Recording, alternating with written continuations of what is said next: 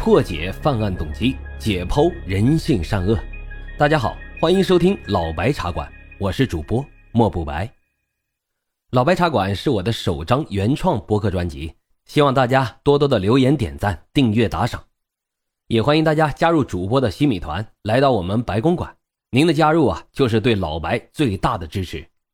已经加团的小耳朵们，赶紧去私信老白，进入到我们的粉丝群中。并且领取啊，属于西米团的专属福利。好了，言归正传，我们开始讲今天的案子。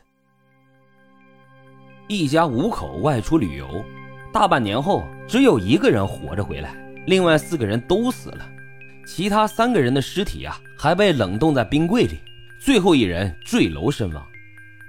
这些不是犯罪小说，是真实发生的案件，而警方给出的初步结论是。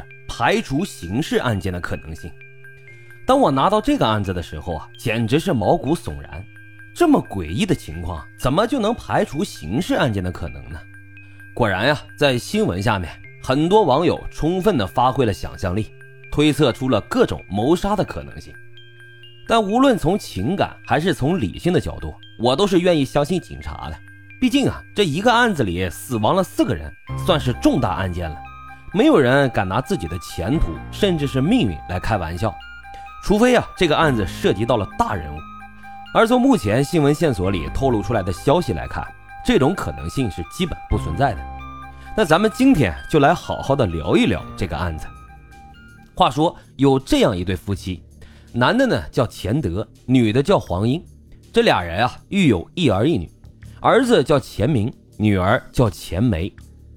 这钱梅啊是姐姐，她的老公呢叫做妙武，弟弟钱明成年后啊就一直在外当兵，整个大家庭呢可以是说相处的非常和睦，也没有任何的矛盾。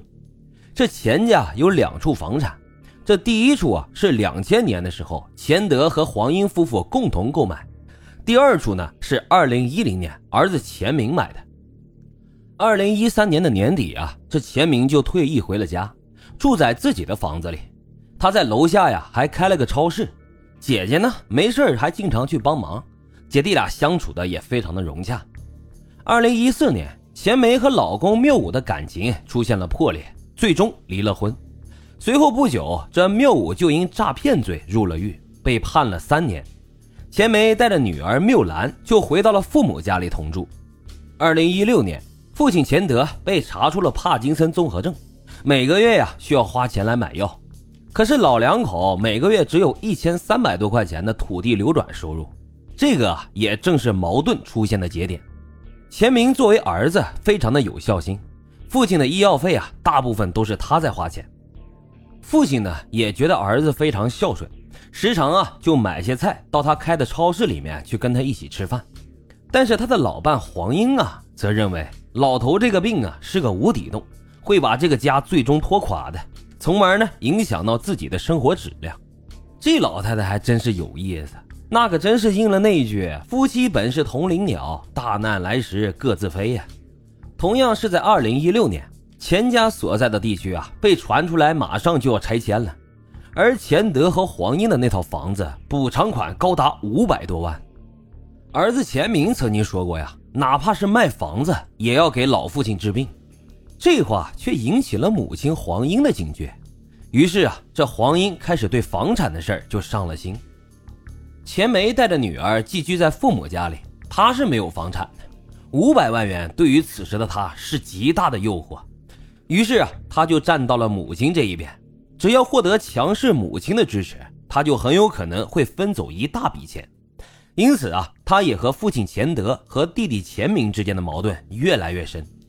其实钱梅啊，并不是没有钱，他和缪武离婚后，还经常带着女儿出去旅游，这一点啊，现在来看非常蹊跷，因为他没有固定的工作，那这钱是从哪来的呢？我们回头再看看，二零一四年，钱梅和缪武离婚在前，之后啊，这缪武才因诈骗钱财入狱。大家都知道，这离婚是要分财产的，离婚的时候，这缪武的罪行还没有暴露。那他诈骗的钱呢，就还在手中，趁着离婚转移给妻子，这样啊可以保证这对母女的正常生活。这也是很多人转移钱财的惯用伎俩。但是缪武诈骗入狱的金额是二十六万元，按照这个数字，他能分给前妻的财产并不多，经不起这母女俩长期的旅游挥霍，所以啊，父母的巨额拆迁款才让钱梅垂涎三尺。还有一件事可以说明，这钱梅啊早已经习惯了并且离不开高消费的生活。有一次啊，他曾以带父亲看病为由，让弟弟钱明呢给拿了一万块钱。事后弟弟得知，这一万块钱仅仅在一个县级医院里做了一个检查，绝大多数的钱都被姐姐揣进了自己的兜里。